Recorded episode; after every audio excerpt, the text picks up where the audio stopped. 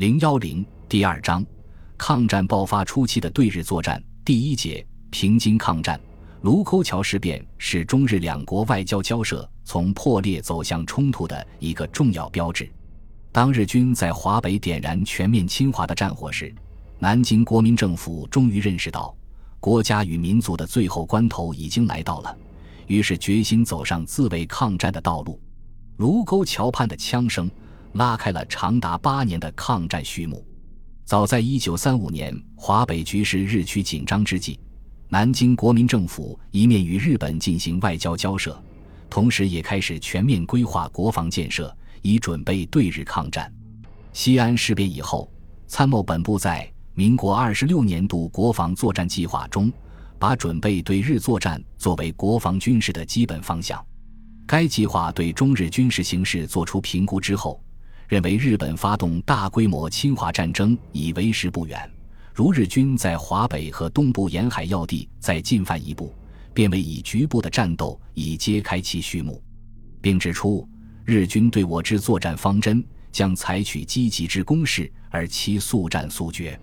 基于上述判断，该计划对未来对日作战之战略方针和作战计划做了基本的规定，其中虽有不少不切实际之处，但已正确提出了。战略上的持久战和消耗战的方针，因此，这仍是一份准备实行全国抗战的重要军事战略方案。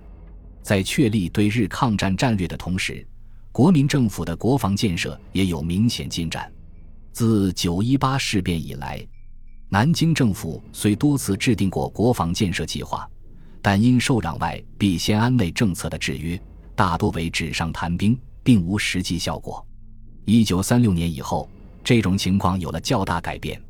在武装力量、国防工程和军事后勤方面的建设都取得了较为显著的成效，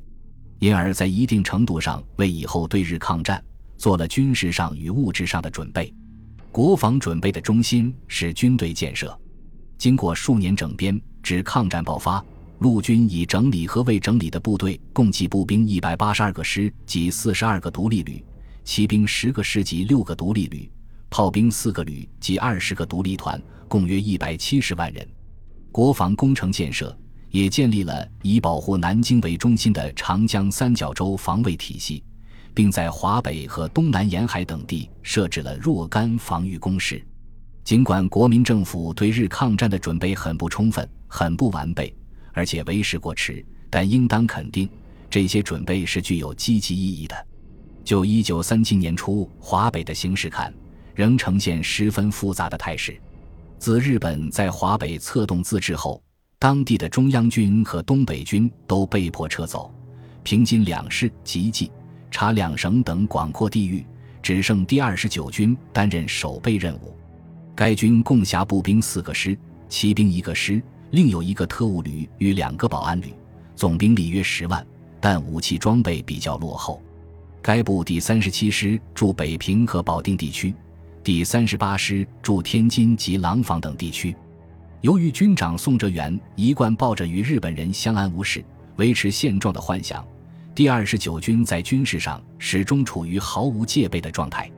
而常驻华北的日本中国派遣军自一九三六年进行扩充之后，实力增强数倍。司令部直辖的第四混成旅团。拥有精良的装备，还配备重炮、装甲车等重型武器，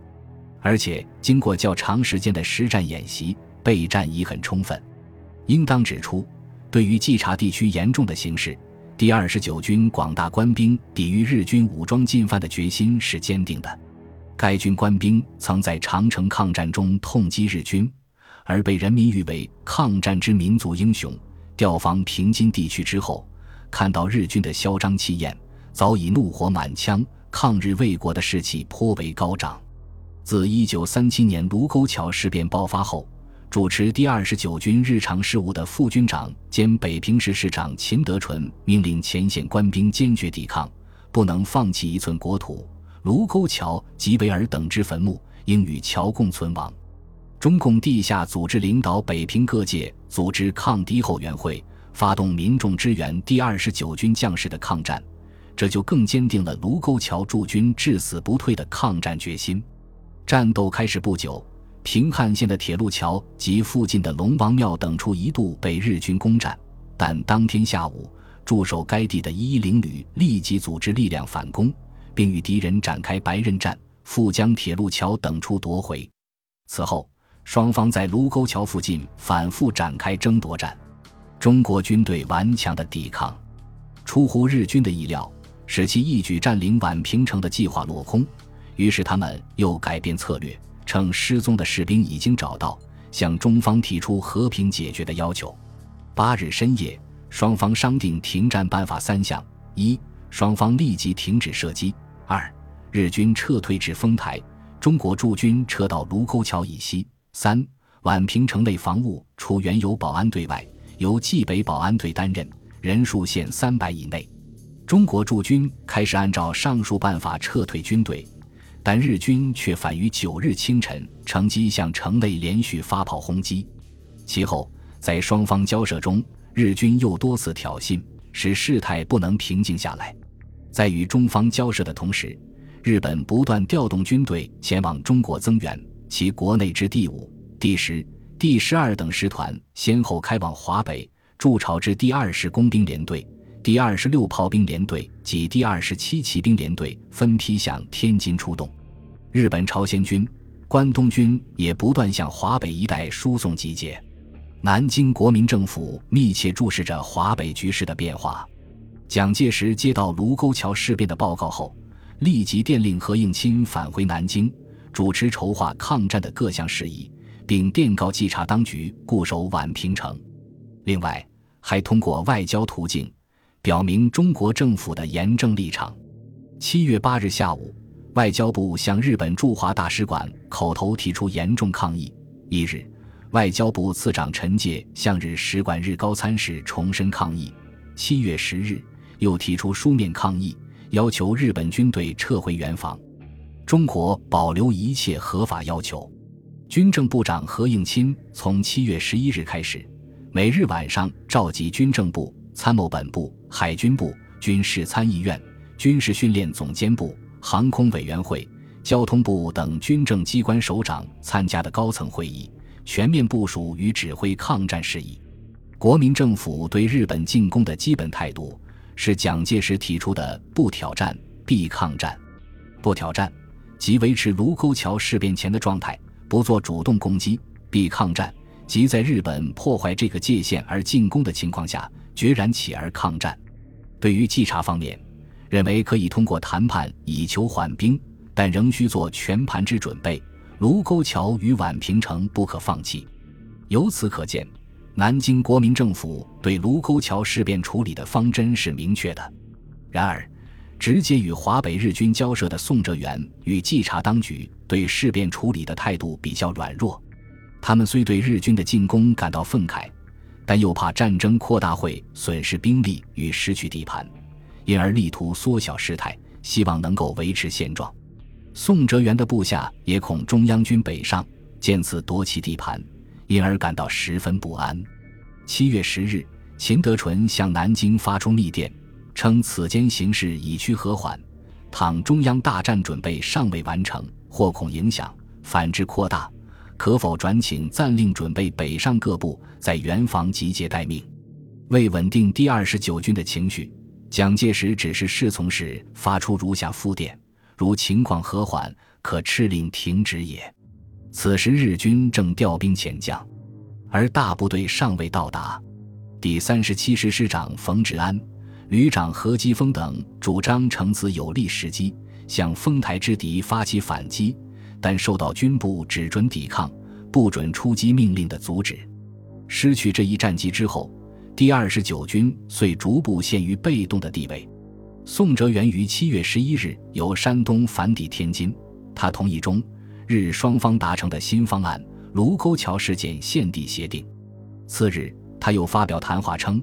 此次卢沟桥发生事件，实属东亚之不幸，局部之冲突能随时解决，尚属不幸中之大幸，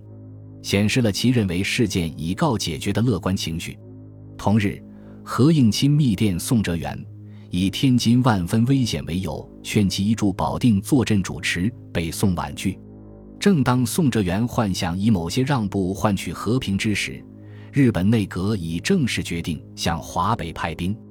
蒋介石接获情报，深知华北事态严重，非至万不得已，不宜宣战，